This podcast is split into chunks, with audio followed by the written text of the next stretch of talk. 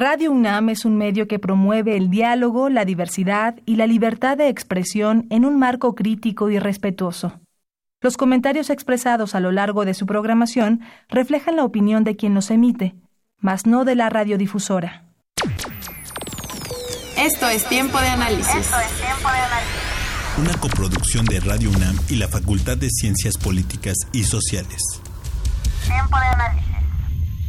Política debate, cultura, sociedad, economía, periodismo, movimientos sociales. Opina, debate, discute, analiza. Tiempo de análisis. Un espacio donde con tu voz construyes el debate.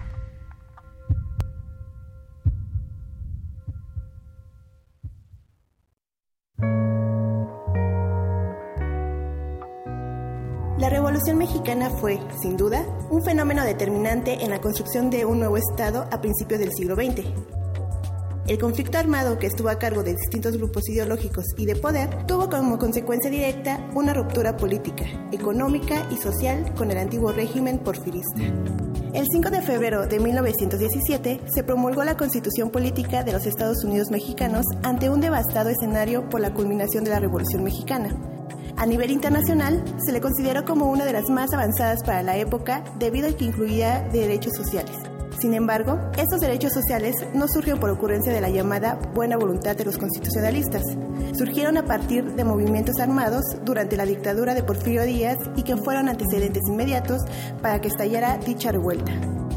Muchos fueron los movimientos políticos ideológicos que disputaron el poder, maderistas, villistas, zapatistas y carrancistas, siendo estos últimos, de tendencia constitucionalista, los que se declararon vencedores de la revolución y estableciendo así la dirección política del nuevo Estado mexicano, que incluía derechos sociales, un proyecto de modernización y una evidente tendencia nacionalista. A 202 años de su promulgación y con más de 700 reformas, es pertinente analizar y cuestionarnos los principios fundamentales del orden constitucional existente, su vigencia y, en todo caso, pensar en la creación de un nuevo y distinto proyecto jurídico que dé cuenta de la realidad actual y del constante cambio de la sociedad mexicana. Un reto difícil, ya que, como lo menciona el filósofo Platón, la ley adolece de una rigidez insalvable desde su origen. Es decir, no existe aquella ley que recoja en su letra todas las variaciones posibles de la conducta humana. En consecuencia, no existe ley que por sí sola propicie justicia, orden y bienestar en todas sus circunstancias. O bien, como lo menciona el destacado jurista alemán Helmut Kohl, la constitución perece, pero el derecho constitucional sobrevive. Mi nombre es Jessica Martínez y esto es Tiempo de Análisis. Hola, ¿qué tal? Muy buenas noches. Les saluda Cristian Mariscal y esto es Tiempo de Análisis, programa radiofónico de la Facultad de Ciencias Políticas y Sociales y estamos transmitiendo a través de la 860 de amplitud modulada y también vía internet en www.radiounam.unam.mx. Les recordamos nuestros teléfonos en cabina son el 55 36 89 89 y LADA 01 800 505 26 88 para que nos sigan durante la transmisión, nos puedan hacer llegar sus comentarios y poderlos también leer aquí en vivo y nos pueden seguir también y hacernos llegar sus otros comentarios también en redes sociales. Eh, estamos en Twitter como arroba tiempo, de, análisis, en Facebook como tiempo de análisis y en Instagram como tiempo-análisis. Sigan en vivo esta conversación en Twitter con el hashtag eh, Gato Constitución 1917 para que podamos nosotros también estar dándole continuidad a sus comentarios. Y bueno, pues esta noche, como ya escuchamos aquí en nuestra pequeña cápsula de introducción, en tiempo de análisis hablaremos sobre la pertinencia política y social, social y jurídica de la Constitución Política de los Estados Unidos Mexicanos. Y están aquí ya esta noche con nuestros invitados, les damos la bienvenida, presento para nuestro auditorio, nos está aquí acompañando un maestro Antulio Ontiveros Laguna, quien es maestro en Derecho Constitucional y Amparo por la Facultad de la Barra Nacional de Abogados y maestro en Derecho Electoral por el Instituto Prisciliano Sánchez del Tribunal Electoral del Poder Judicial del Estado de Jalisco. Actualmente es director del Instituto Nacional de Ciencias Políticas, Sociales y Estudios Jurídicos, Daniel Cosío Villegas AC, y profesor de, de diferentes asignaturas en la Facultad de Ciencias Políticas y Sociales de nuestra universidad. Bienvenido, maestro Antulio. Gracias, buenas noches, buenas noches. Nuevamente aquí saludando, por platicando por la mañana, qué gusto por tenerlo por aquí. Y también Gracias. nos está acompañando el doctor Marco Leopoldo Arellano Toledo, quien es doctora, eh, doctorado, tiene un doctorado, perdón, en Ciencias Políticas y Sociales. Actualmente es académico de la facultad, de nuestra Facultad de Ciencias Políticas y Sociales, adscrito al Centro de Estudios Políticos. Sus líneas de investigación son gobierno y asuntos públicos, gestión pública, publicidad electoral y cambio orga- organizacional, sistemas electorales, estudios de opinión pública, industria de la televisión y su impacto en la sociedad y prospec- prospectiva social y análisis coyuntural de lo político. Bienvenido, doctor Marco Leopoldo. Gracias, un gusto, buenas noches. Gracias, buenas noches. Bueno, pues para nosotros es un gusto, como hablábamos el día de ayer, se cumple eh, 102 años de esta promulgación de la Constitución de 1917, un acto que siempre genera desde luego ceremonias, es uno de los elementos, las fichas más importantes para los mexicanos. Decíamos por ahí nosotros eh, hace unos días también eh, en una cápsula que pudimos organizar, que es la Constitución de 1917, motivo de orgullo nacional y también eh, pues referente internacional por la importancia que tuvo en su momento. Pero me gustaría que pudiéramos irnos un poquito hacia la historia, hacia el origen de esta constitución, para que aquellos que nos escuchan puedan saber un poquito de cómo es que llegamos a esta fecha del 5 de febrero, qué es lo que sucede previamente antes, esta constitución promulgada así, eh, bueno, pues en ese entonces cabezado por los trabajos por Venustiano Carranza, quien eh, como eh, encargado del Ejecutivo Nacional y eh, bueno, cómo se desarrolló todo este fenómeno, cuáles son las características que refieren específicamente a esa constitución de 1917. Maestro Antulio. Ah, muchas gracias, buenas noches a nuestro auditorio. Y eh, bueno, pues es una pregunta extensa, difícil, eh, pero a don Venustiano Carranza le toca una parte de nuestro eh, nacimiento, de nuestra nación, siglo XX, inicios del siglo XX, muy complicada. No voy a retroceder tanto, pero voy a señalar cosas importantes, trascendentes. Fundamentalmente, y para empezar, el carácter civil que tenía don Venustiano Carranza. Voy a, voy a platicar eh, parte de la historia para que vean la visión, la visión que tenía. Venustiano Carranza era gobernador del estado de Coahuila cuando se da el golpe a Madero en 1913 y él siendo gobernador eh, civil eh, se plantea se plantea hacer frente a esta situación y, y organiza lo que se conoce a través del plan de Guadalupe al ejército constitucionalista. ¿Para qué? Para recuperar el orden constitucional del país. Pero es importante señalar que Carranza era un civil y que además va al Congreso del Estado de Coahuila a decirles que va a lanzar el plan de Guadalupe, que él lo va a encabezar y que pide permiso al Congreso para, para ausentarse. El Congreso se lo permite y entonces comienza el avance del ejército constitucionalista. Claro. ¿sí? Eh, y como bien lo señalabas en la introducción, eh, el ciudadano Venustiano Carranza se nombra jefe, no general, no comandante, jefe del ejército constitucionalista, ¿sí? Y además encargado del poder ejecutivo. Claro. ¿sí? Eh, recordemos, por ejemplo, con Hidalgo, que él firmaba sus documentos como generalísimo de América, ¿no?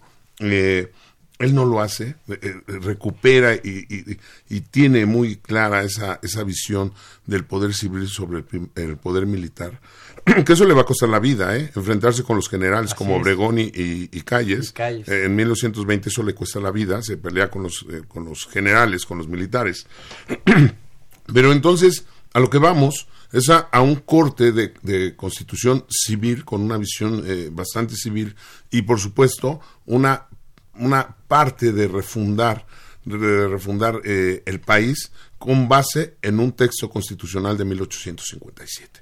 Entonces se van a una reforma, se van a una reforma eh, fundamentalmente incorporando eh, derechos sociales que no estaban eh, e- en la Constitución y que le da el carácter del primer pacto social constitucional eh, en- del siglo XX.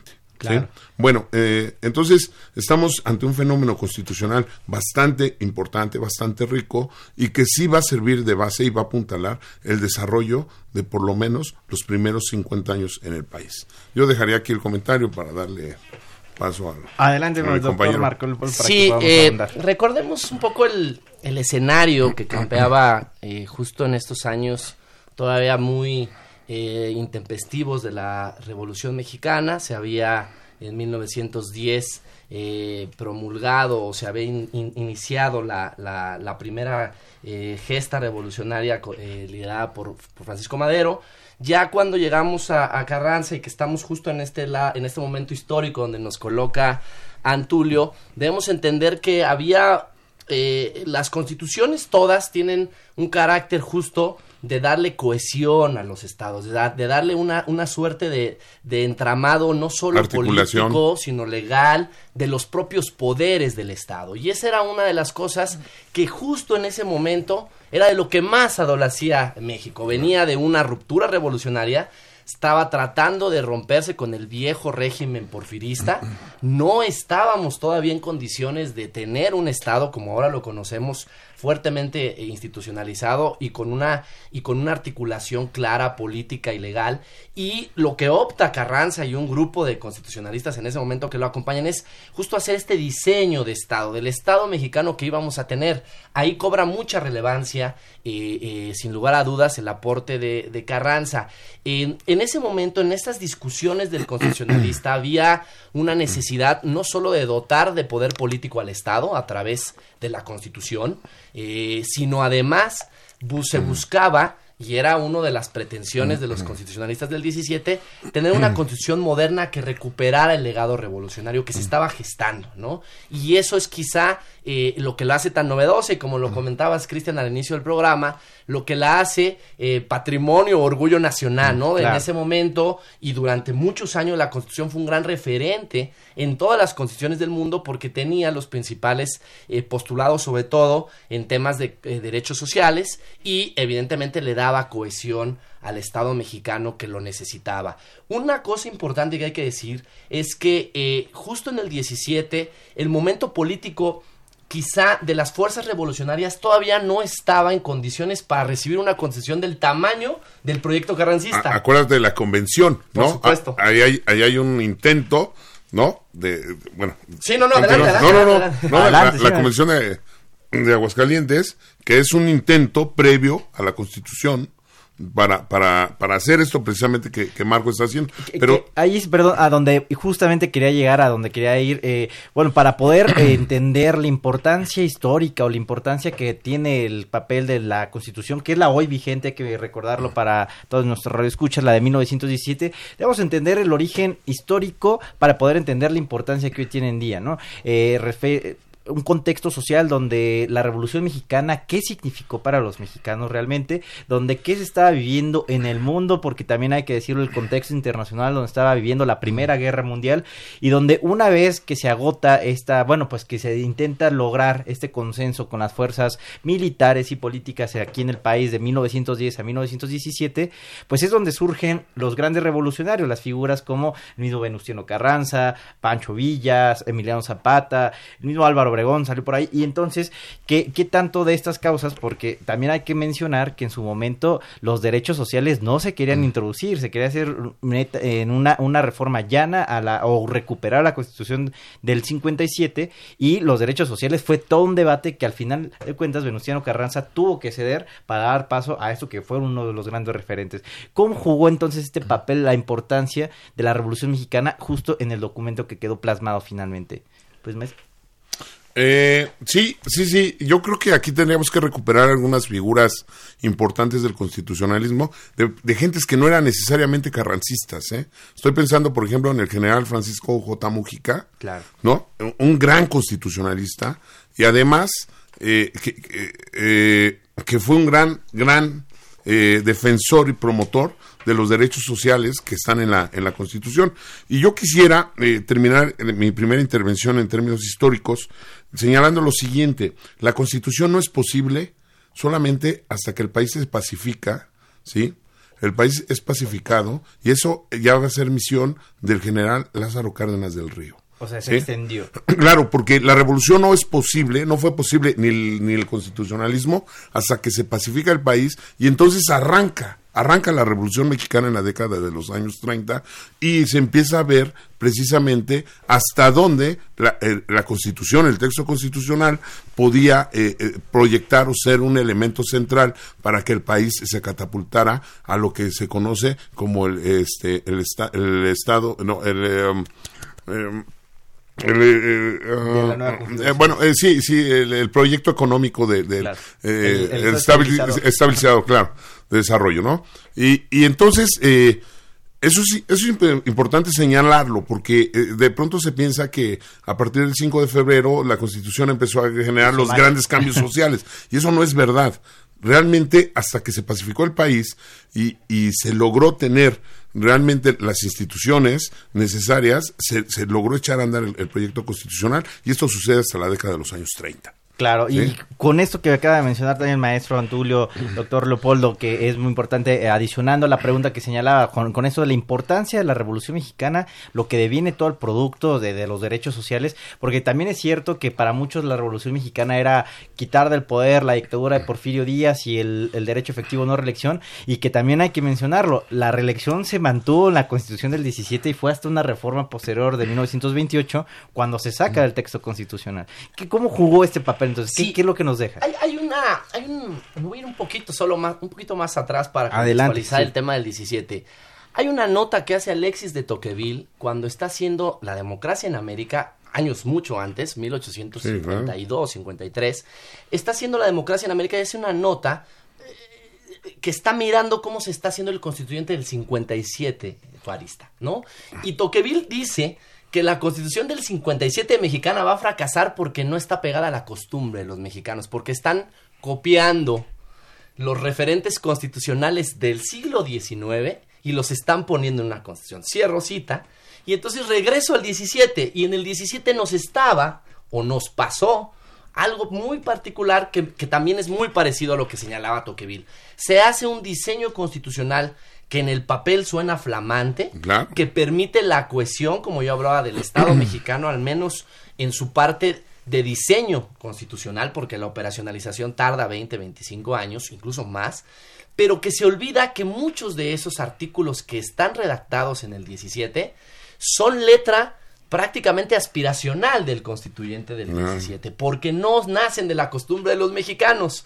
Y de ahí va a venir, de ahí va a venir una larga y larga número de reformas para adaptar a la constitución, pues no solo a los acuerdos políticos de los años posteriores de las élites futuras, sino también de la propia costumbre Claro. de la, per- perdón que lo interrumpa, No, pero justo adelante. con esto, eh, ¿qué tanto debe ser entonces un texto constitucional? ¿Qué tan aspiracional? ¿Qué tanto debe representar la- las voluntades o, o los principios, los sueños que, digamos, aspirar a un pueblo, a una nación? Y entonces, en ese sentido, ¿qué tan aspiracional debería llegar a ser, digamos, en la norma del deber ser también? Claro, yo, yo, yo te voy a responder eh, justo eh, tratando de, de- de darle espacio a Tulio para que responda a la parte Sí. más normativa, porque sé que él está más pegado al derecho constitucional.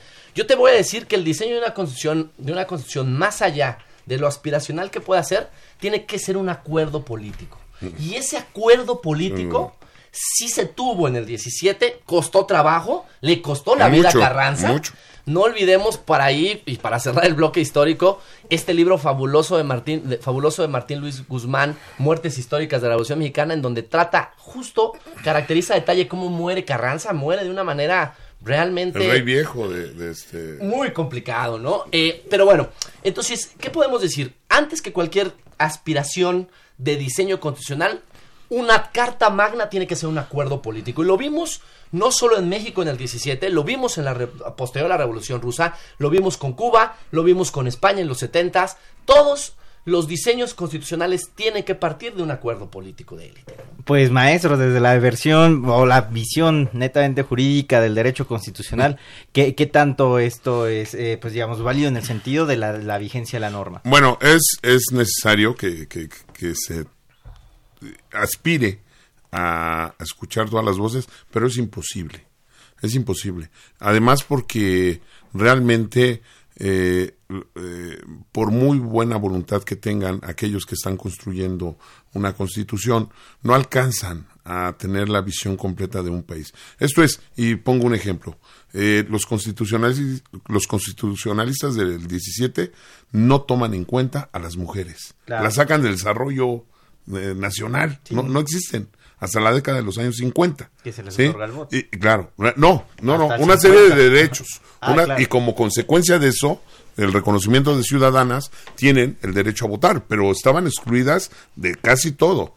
Eh, la reforma del, eh, al artículo segundo como resultado del movimiento zapatista. Esto es, claro. entonces, eh, los grandes, las grandes transformaciones es porque se visualizan o se tienen que poner sobre la mesa a través de la movilización social. Esto es, eh, por ejemplo, eh, eh, te, puedo hablar también de, los temas hasta de los industriales, ¿no? De, las de las élites también ellos se tienen que manifestar. Lo vemos ahora la regulación de hidrocarburos, la regulación de, de, los medios de comunicación, de telecomunicaciones, todo esto. pues ahí está una parte industrial muy importante para el desarrollo del país y que también ellos se tuvieron que manifestar en su, en su momento. Entonces, si es necesario, además, pero además del pacto político, sí, además del pacto político que debe existir en la, en la sociedad, que, que no lo firman todos, porque bien lo dice eh, eh, aquí el compañero, eh, es un pacto político que va a ser hecho también por las élites. Claro. ¿Sí? Por las élites. La élite política todo, todos los órganos, eh, de, todos los poderes constituyentes que ha tenido este país han sido conformados por la élite, y hasta los del 57.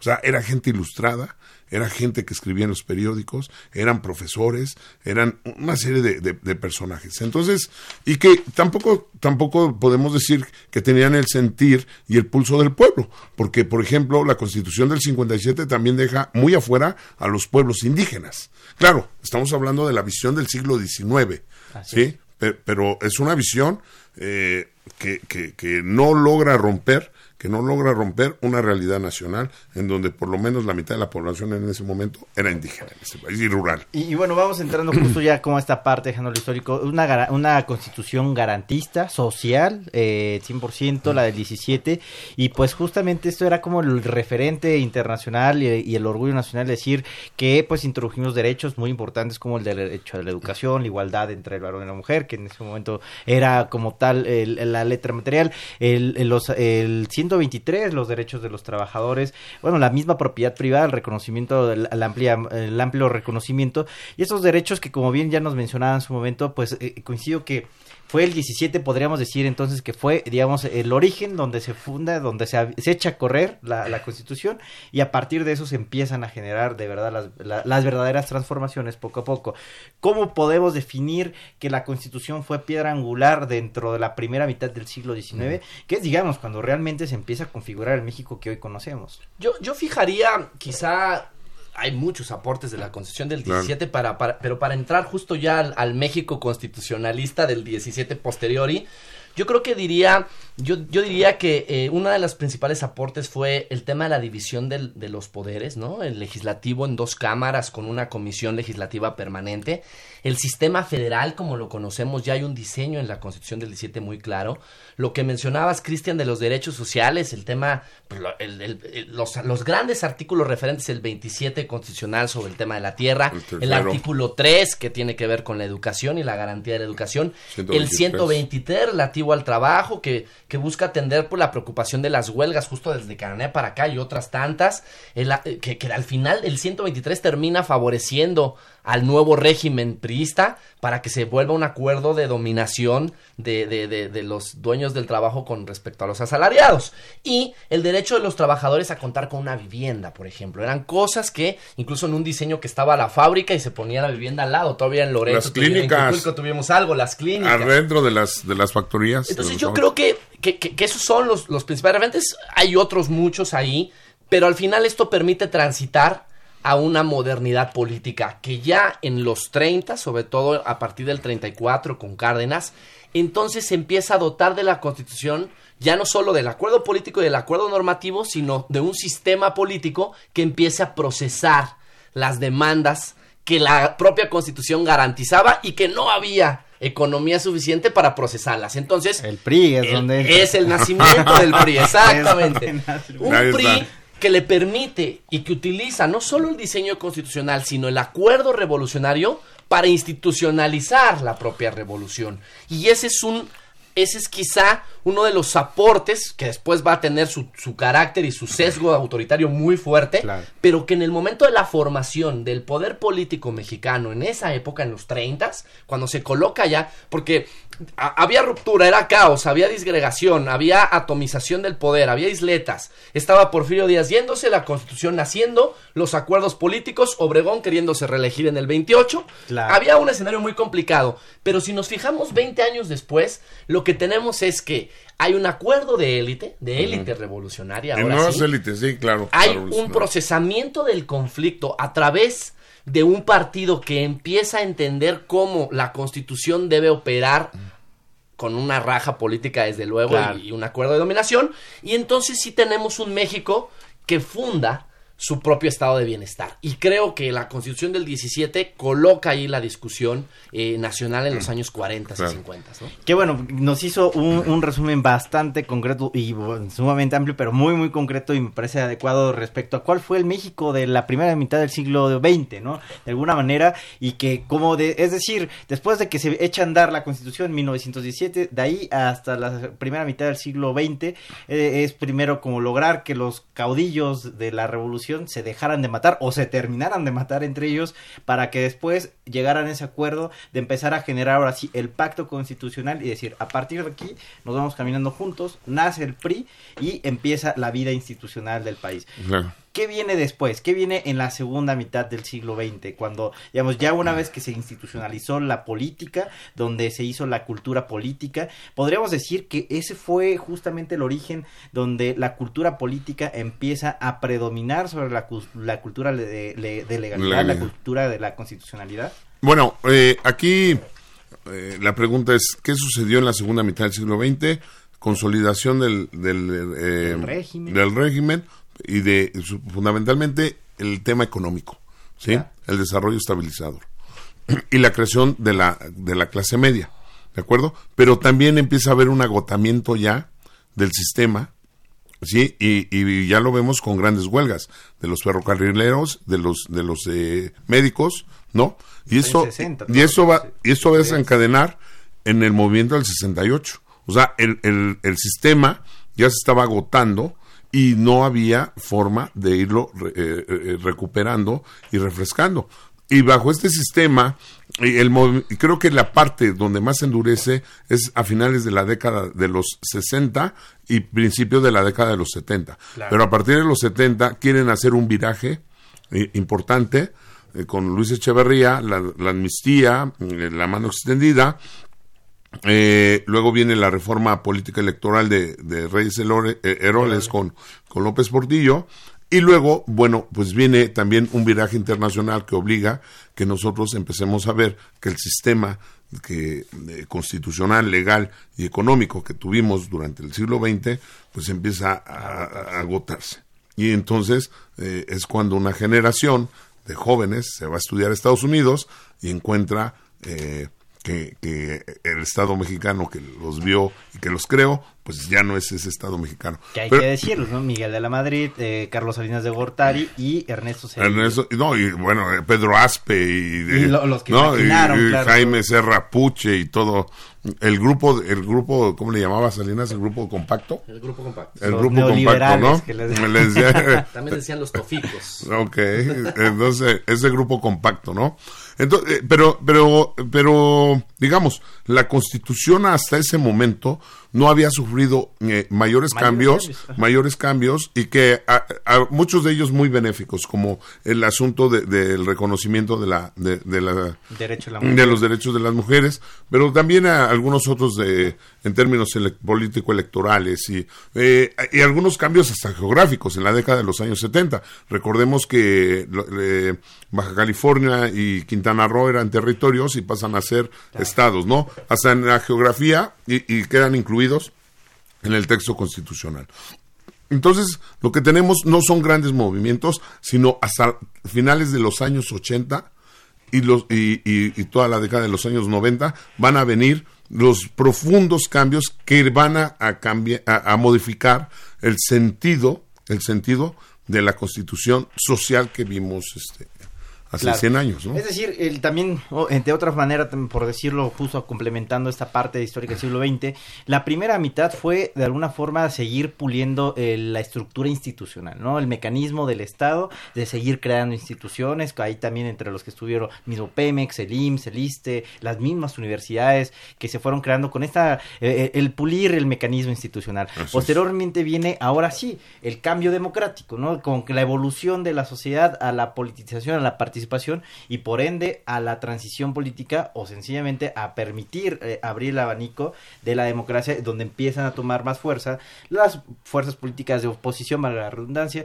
donde viene a crecer nuevos partidos y cuando hay mayor pluralidad empieza entonces la, el mayor número de reformas y también empieza a darse, a transitarse hacia esta eh, pues cambio de batuta de gobierno que ya se va a dar justamente coincidiendo el inicio del siglo. Es donde digamos que justo como nos decía maestro, se empieza a engrosar poco a poco la, la constitución a partir de estos últimos 30 años del siglo XX y a la fecha, tanto así que hoy, eh, y justamente es lo que me gustaría que pudiéramos hacer esta segunda parte del programa, de dónde empieza a engrosarse, qué tan benéfico es que hoy en día la- las prácticamente el 70% de reformas que se le han hecho a la Constitución vienen de los últimos 20 años. El texto constitucional que tenemos el día de hoy es eh, apegado al original, menos del 10% del contenido original.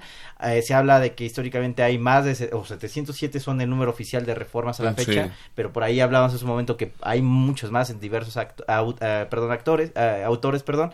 Eh, ¿Qué tanto ha sido benéfico esto? ¿O qué tanto ha sido más para ir como, eh, en- ha sido un apego de la realidad eh, de la Constitución con la sociedad mexicana o ha sido más un tema de negociaciones y acuerdos políticos? Yo, yo, yo considero que, que hay que hacer un corte eh, en el tiempo y entender justo cuando más se incrementa el reformismo electoral, perdón, el reformismo constitucional, luego me quedo con los temas solo electorales, el reformismo constitucional Es que en México. también. Sí. Eh, y allá Sí, voy. verde. El primer corte, bueno, ya dijimos el 17, el, pro- el proceso más de institucionalización es el, el cardenismo y tenemos 30 años de desarrollo estabilizador, 30, 35 años de desarrollo estabilizador, una materialización de los postulados de la revolución a partir, sí, del texto constitucional y de las fuerzas políticas, un partido político eh, con características hegemónicas que era el hacedor de la vida pública nacional. El único. Eh, hay un diseño que eso sí deja la constitución del Estado como tal, ya un Estado benefactor como lo conocemos actualmente, un diseño del régimen político mexicano, que sí, ¿qué es el régimen político? Es el ordenamiento político de los poderes del Estado. ¿Cómo están los poderes del Estado y cuáles son las atribuciones de unos sobre otros? En el caso del mexicano se opta por un régimen presidencial con sus características constitucionales que están y un sistema de un sistema político que va procesando, como yo decía, las demandas con un gobierno, en este caso priista con 70 años de experiencia, que va a adquirir 70 años, que le permite administrar las responsabilidades sociales del Estado que la propia Constitución le estaba mandatando, lo cual le genera clientela política con un sesgo netamente autoritario, porque todas las instituciones, Cristian, que mencionabas, el ISTE, la SEP, eh, eh, eh, el, El IMSS, IMSS. todas las instituciones tienen un carácter de, de- claro, de Estado benefactor, pero también en el caso del PRI fue un carácter El, político. el Entonces, PRI administraba la administraba la vida toda y controlaba eso. Entonces, ahora sí hago el corte y hablemos de lo re- del, del- de la- del reformismo. ¿Cómo surge ese reformismo? Bueno, fundamentalmente si, si dijimos, o al menos yo lo dije en la mesa, que la constitución es un acuerdo de élite, también yo, yo pondría cuatro puntos y diría, la constitución es un acuerdo de élite cuando fue una élite revolucionaria, pero también fue un acuerdo de élite priista, y luego se convirtió en un acuerdo de élite neoliberal. Cuando el Estado deja de tener la capacidad para, para implementar el Estado benefactor, se tiene que empezar a desconstitucionalizar al Estado benefactor. Y lo convertimos en un Estado muy frágil, con poca capacidad, y entonces pierde dominación el PRI, y pierde articulación, y se viene otro acuerdo de élite que va a ser un acuerdo de aquellos post-transición a la democracia, que es toda la élite, no solo priista, algunos de ellos, pero la, la, la, la oposición política estaba ahí, que buscaba la modificación del texto constitucional para facilitar el pluralismo político y entonces que emergieran pues, las demo- la democracia en el país. Y ahí se coloca. ¿Cuál es el número? Tú lo dices muy bien, 707 de acuerdo a Belisario Domínguez, 707 reformas constitucionales. El presidente que más ha reformado la Constitución, según el Belisario Domínguez, 155 reformas Enrique Peña Nieto, Enrique Peña Nieto. 110 reformas Felipe Calderón, 31 reformas Vicente Fox, 77 reformas constitucionales Ernesto Cedillo, 55 reformas constitucionales Salinas, que se dice que es el gran presidente reformador, y 66 reformas constitucionales Miguel de la Madrid. Si sumamos del sexenio de Miguel de la Madrid para acá, le damos al 60% de las reformas constitucionales que ha tenido la Constitución del 17 A la eh, eh, a la fecha, ¿no? Entonces, ahí nos tenemos que colocar y tenemos que entender al menos, si no los periodos de reformas sexenales, si este, si este entendimiento que hay acuerdos muy claros de élite para facilitar pues la transición, el proyecto neoliberal y el desmantelamiento del Estado. Ah, Claro. Ahora, pe- pero me gustaría que también justo introdujéramos un elemento más que es, ha sido siempre pues eh, polémico cuando hablamos de la Constitución mexicana respecto a que se habla que hoy en día es de las más engrosadas, las más alteradas del mundo y comparándola pues siempre se busca, ¿no? Con la Constitución de Estados Unidos, que las enmiendas históricas que se hacen, con la Constitución francesa, la Constitución española también y, y las latinoamericanas estas que vienen a tomar como el neoconstitucionalismo que también se, se produjo a finales del- del siglo XX. Constitucionalismo popular se le conoce. Y, y que justo vino a, a reformar de, de- de fondo el sistema político en, en Latinoamérica. Eh, fundamentalmente es una respuesta a las políticas neoliberales que están contenidas en nuestro texto constitucional. Eh, y hay, si me lo permites, Sí, hay, hay países que van encabezando esto. Por ejemplo, Bolivia, Bolivia. Colombia. Eh, Colombia, eh, Venezuela, ¿no? Es, es un poco, un tanto Ecuador, Sí. por ejemplo. Y de ahí, bueno, pues ya nos vamos eh, de- desprendiendo hacia algunas otras constituciones. Yo nada más quisiera señalar, eh, la constitución es, ha sido reformada de una manera disfuncional. Esto es, cada vez que la han ido reformando, la han ido desarticulando Claro. más y más y más, y se va alejando de un espíritu que original que, que teníamos del 17. Evidentemente no estoy hablando de las nostalgias, pero hay principios pétreos que tienen las constituciones que no deben ser alterados. ¿Sí? No deben ser alterados. Por ejemplo, ¿qué es un principio pétreo? Y hablando concretamente, la soberanía radica esencialmente en el pueblo, artículo 39 constitucional. Eso es algo que nunca debe de modificarse en la Constitución. Sin embargo, han sido trastocados, ¿no? Por ejemplo, el asunto de los hidrocarburos, el asunto de los recursos naturales, un tanto eh, eh, la utilización de la soberanía como elemento para que las élites eh, puedan modificar y manipular el texto constitucional. Entonces, eh, bueno, en, en nuestro caso todavía tenemos esta, esta, eh, esta tendencia constitucional a, a- a modificar y desarticular el texto. ¿sí? Sin embargo, como bien lo señalabas, ya también hay tendencias de, que, de rescatar ciertos elementos que permiten a la sociedad ponernos o, o que se ponga la sociedad, la sociedad mexicana en una situación que le permita mejores condiciones de convivencia. Estoy pensando en la reforma constitucional desde 2011 en derechos humanos, ¿no? Pr- Prácticamente los hitos históricos de, la, de las reformas, por más que hayan, ya nos dijo hace un momento, doctor, eh, el número de reformas que ha habido, pero parece ser que las más icónicas se reducen del, del siglo XXI, la materia, en materia de transparencia en 2002, materia de derechos humanos en 2011, la materia penal en 2008, En 2008, eh, en, en temas ya posterior con la, las reformas estructurales de Enrique Peña Nieto, nueve constitucionales, cuatro legales, pero estos temas que digamos han sido para mí algunos hi- hitos, otros más elementos históricos y que parece ser que ahí cambia la dinámica legislativa que a ellos mismos lo han dicho en muchas ocasiones, que parece ser que entre más reformas más productivos y más resultados están dando. Parece ser por ahí también señalaban algunos académicos, académicos que parece que cada legislador que llega al Congreso Federal mete su reforma constitucional porque piensa que con eso se va a consolidar en historia. Y entonces cada quien llega y al año hay más de 100 iniciativas de reforma constitucionales que tanto entonces, eh, y decía hace un momento también comparándolas con estas constituciones muy tradicionales en el mundo, como la de Estados Unidos específicamente, eh, qué tanto realmente ha sido benéfico. Ya nos decía el maestro Antulio hace un momento que se ha eh, venido degenerando un poco el texto porque pues, eso también es evidente, ¿no? Entre más manos entran, más parte. Entonces, Es más, una vez yo hice el ejercicio, tomé una constitución de 2002, 2003 y seguía siendo un texto pequeñito. Hoy tomo una constitución uno y hasta como abogado le daba cierto, cierto, de, ya le pienso si la voy a leer completa. ¿Qué tanto ha sido benéfico entonces esto? Sí, mire. Sí, eh, ah, yo creo que, bueno, hay que decirlo con, con mucha claridad. Eh, las reformas constitucionales de finales del siglo XX y de principio del siglo XXI, no todas hay que satanizarlas.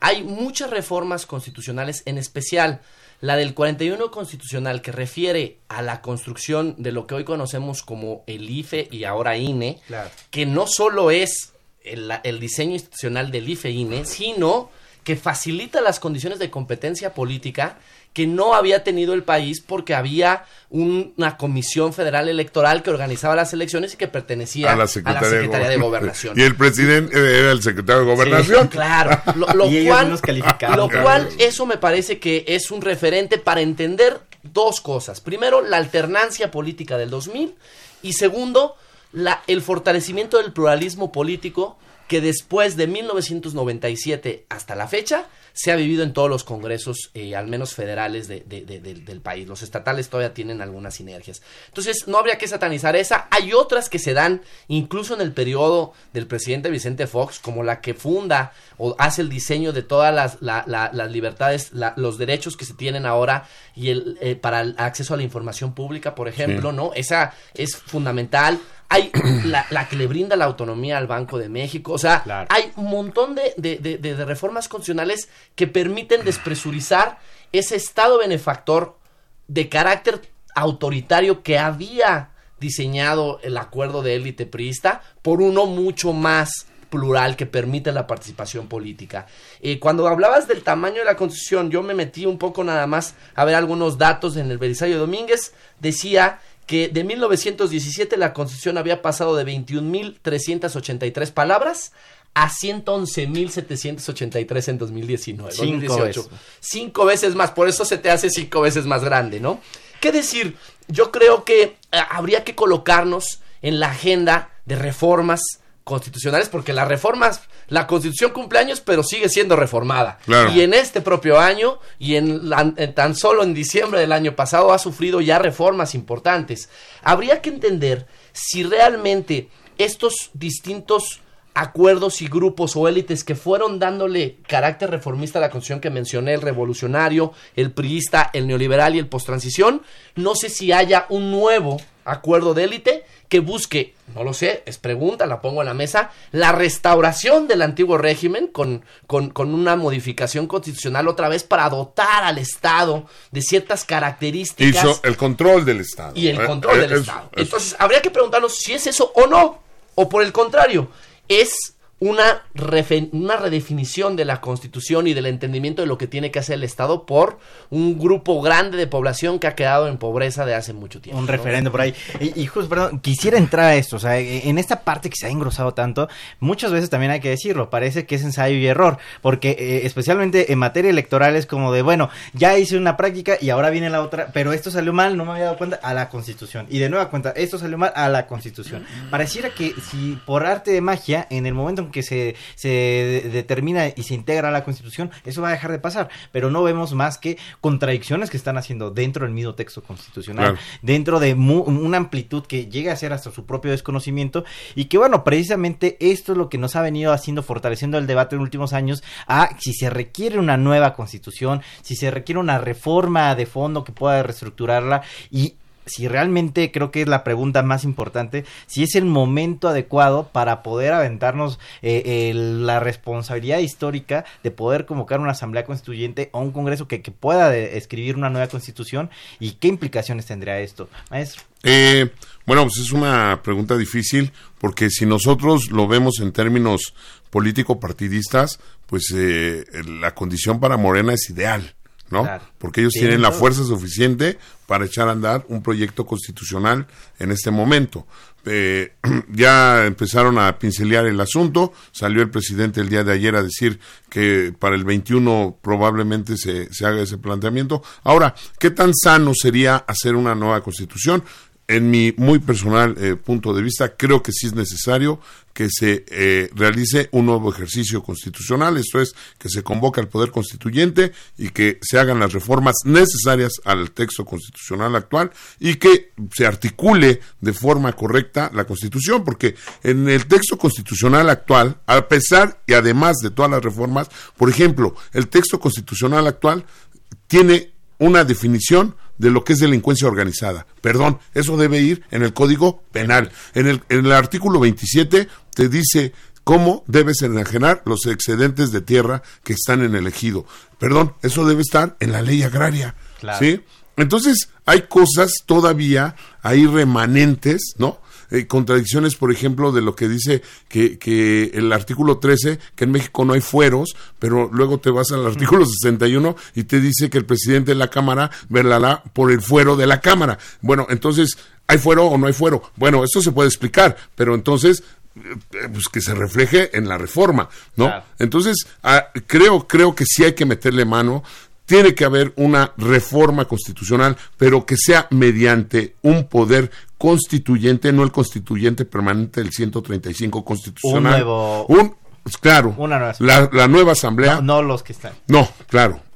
Un, que eso nos daría la idea de que sería un nuevo texto constitucional. Claro. Sí, con base en la del 17. Doctor Leopoldo, una nueva constitución, ¿es el momento adecuado? ¿Qué es lo que podría suceder? Yo- ¿Cuál sería una buena propuesta? Yo, yo considero que eh, para voy a voy a hablar coloquialmente para parir una constitución tiene que haber una ruptura del orden constitucional previo y creo que no existe esas condiciones actualmente.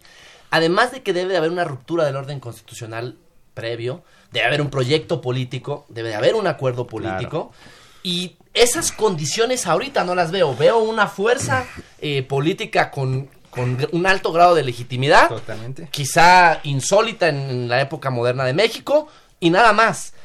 Sí pondría en la discusión si nuestro actual texto constitucional, con todas las reformas que ha sufrido, no nos está permitiendo mirar un proyecto de futuro de país. Probablemente, es más, no solo un proyecto de futuro, sino entender qué somos como mexicanos. Hablabas tú, Cristian, de la constitución de las menos reformadas, que es la, la constitución americana, y la constitución americana es la menos reformada porque tiene una visión de país y de proyecto político que aún es vigente para cualquier americano, de esta Y- generación y de y sigue vigente. Claro. votando igual, es más, hasta su fecha de votación viene de un Sigue origen siendo de la misma. 1800. Exacto. Ahora, habrá que pensar, creo yo, que sí estamos en México, o al menos considero que en México estamos perdiendo, o tenemos, hemos perdido el, el sentido de existencia colectiva.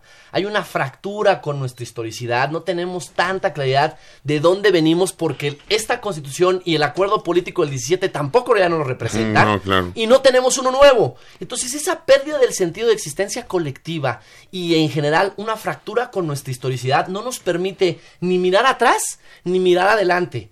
Y un claro ejemplo es la celebración de, 19 de, mil- de 2010, que conmemoramos 100 años de la revolución y 200 años de la De la- independencia. sí. Sumamente descafeinado, porque no hay un entendimiento de lo que queremos como país. Y creo que la constitución debiera en algún momento, no para reformarse, pero sí en algún momento tendría que colocar esa discusión. Miren, pues ya estamos casi en la última parte del programa, pero yo estuve rescatando algunos elementos que justo con, con este tema que estamos ya llegando el día en, en este momento acerca de qué tan necesario, qué tan conveniente es una nueva constitución, tres elementos muy breves que me gustaría que fueran los que planteáramos en este momento sobre, hablábamos del diseño del Estado, que es justamente rescatando también esta última intervención de- del doctor Leopoldo, el diseño del Estado, qué tanto podríamos tener un, un nuevo diseño del aparato estatal de aquí al México que viene, la visión, hablábamos también hace un momento, la visión de país que queremos que en el momento, en 1917 Venustiano Carranza encabezó una visión y los constituyentes del 17 pudieron ser muy plurales, pero también pudieron confluir en esta parte de una visión del, de- del nuevo país. Y qué, qué tanto esa, por ejemplo, ese diseño estatal, institucional, esa visión puede a- hoy hacerse posible, como decía, a lo mejor hay una legitimidad grande, pero en la actualidad no es lo mismo una visión de, de una pluralidad que venía de un movimiento armado histórico a una visión de algo que sí es histórico, un gobierno de una sola línea. ¿Qué sucedería entonces con este? La visión de un lado a otro, hacia dónde, cuál podría ser el riesgo, y buscando tal vez una nueva constitución. Bueno, eh, aquí nada más quiero recuperar un poquito eh, lo que nos decía acá el compañero. Lo siguiente, dice que eh, yo creo que sí está roto el orden constitucional en este momento. Eh, no como se dio en el 1910, no como se dieron en las guerras de reforma, por ejemplo. Sin embargo, los resultados que tenemos, por ejemplo, en términos de democracia, en el déficit o la calidad de la democracia, en la cantidad de desaparecidos, en las cuestiones de inseguridad, en la economía eh, rota. eh, eh, en ese sentido, la Constitución debería salvaguardar exactamente lo contrario a la realidad que estamos viviendo.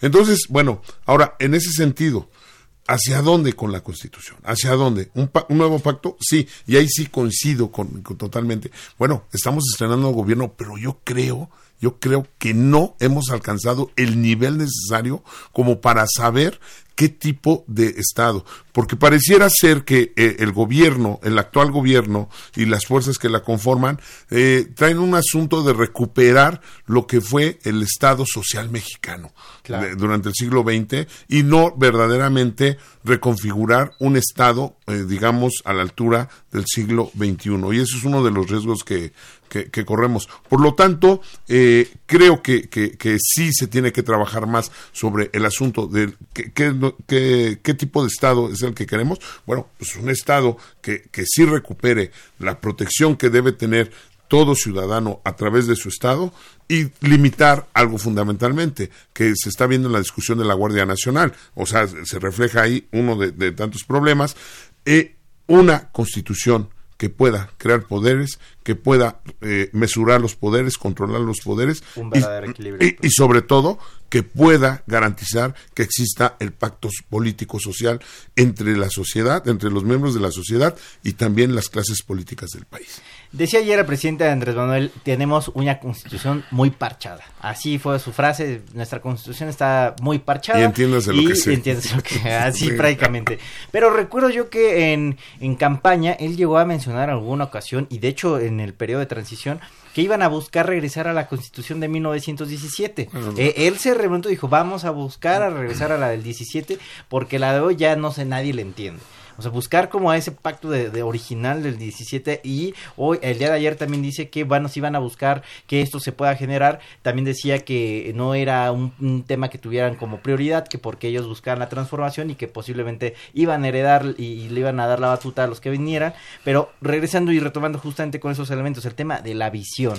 ¿Qué visión? O sea, podríamos entender si hoy en día se convoca un, a, a una asamblea constituyente para que podamos, eh, un congreso también constituyente, donde eh, el diseño del Estado, la visión sea realmente plural y no sea como de coyuntural, como también decía maestro, que, que nada más para resolver los temas de hoy en día y que también sea algo que no sea la visión de un solo hombre, porque es el riesgo, la legitimidad Claro. que tiene el gobierno de hoy.